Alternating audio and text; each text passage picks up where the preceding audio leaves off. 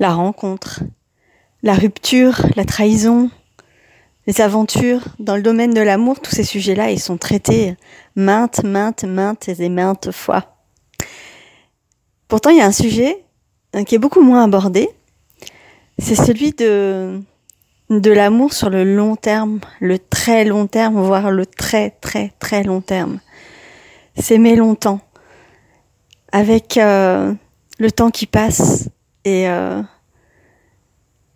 et toutes ces questions qu'on se pose quand on, arrive à ce moment où on a vécu euh, plus longtemps avec son partenaire ou sa partenaire que seul ou avec euh, la famille dans laquelle on est né.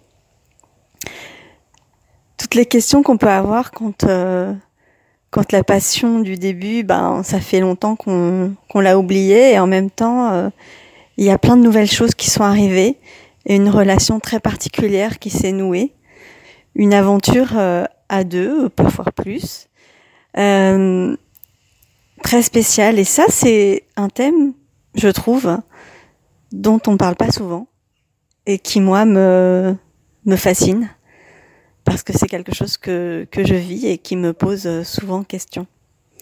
Alors, euh, c'est, voilà, je pense que c'est quelque chose que je vais explorer dans les mois qui viennent. À demain!